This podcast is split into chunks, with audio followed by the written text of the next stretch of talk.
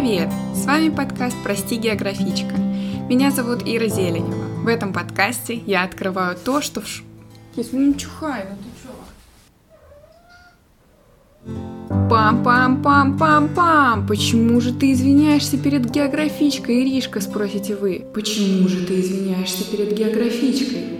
Так я вам отвечу, прекрасные слушатели этого подкаста, потому что география — это прекрасный предмет, который учит нас мыслить шире, путешествовать не только по all-inclusive, знакомиться с местными жителями, пробовать местную кухню и интересоваться культурой разных стран. А я знаете, чем занималась на уроках географии? В баскетбол играла. Ну, вы представляете? На географии это нужно было учить столицы, обсуждать месторождения полезных ископаемых, а физрук такого не просил. Так что этот подкаст для меня своего рода исследование мира, возможность общаться с интересными людьми, иностранцами, исследователями, экспертами. Иногда меня беспокоят совершенно простые вещи, такие как «Какая была реакция марокканки, когда она увидела снег впервые?»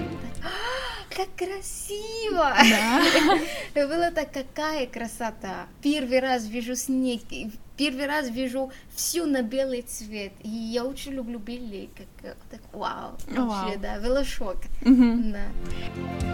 А иногда меня волнуют совершенно нетривиальные вещи, такие как жизнь определенной народности, народа Сахарави, которые живут в пустыне Сахара, разделены стеной, потому что там когда-то случился конфликт за территорию Западной Сахары. Там ничего не растет, никакого скота нет, ничего нет, воды нет. Тяжелые условия самой пустыни. Жара, это возможные песчаные бури, но они там живут несколько десятков лет, им удалось создать свое общество, свой социум, организовать свою жизнь. То есть у них там, в принципе, есть и больницы. Другой вопрос, конечно, в каком они состоянии. Вот, у них там есть школы, есть э, мечети.